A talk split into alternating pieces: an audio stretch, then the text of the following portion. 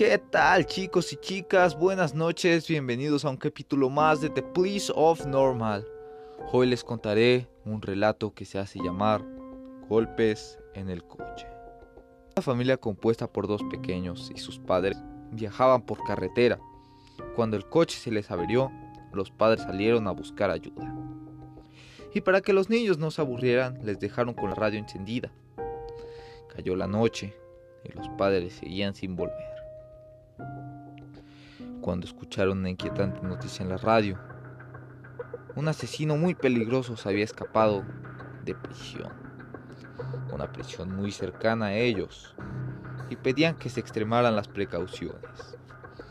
Las horas pasaban y los padres de los niños no regresaban. De pronto se empezaron a escuchar golpes sobre sus cabezas Los golpes que parecían provenir de algo que golpeaba la parte de arriba del coche eran cada vez más rápidos y más fuertes. Los niños aterrados no pudieron resistir más. Abrieron la puerta y huyeron a toda prisa.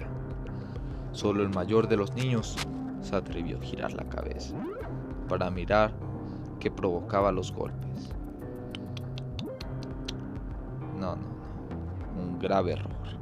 No debería haberlo hecho. Sobre el coche había un hombre de gran tamaño, que golpeaba la parte superior del vehículo con algo que tenía en las manos. Y eso que tenía en las manos eran las cabezas de sus padres. Bueno, esto ha sido todo por hoy. Nos vemos. Hasta la próxima.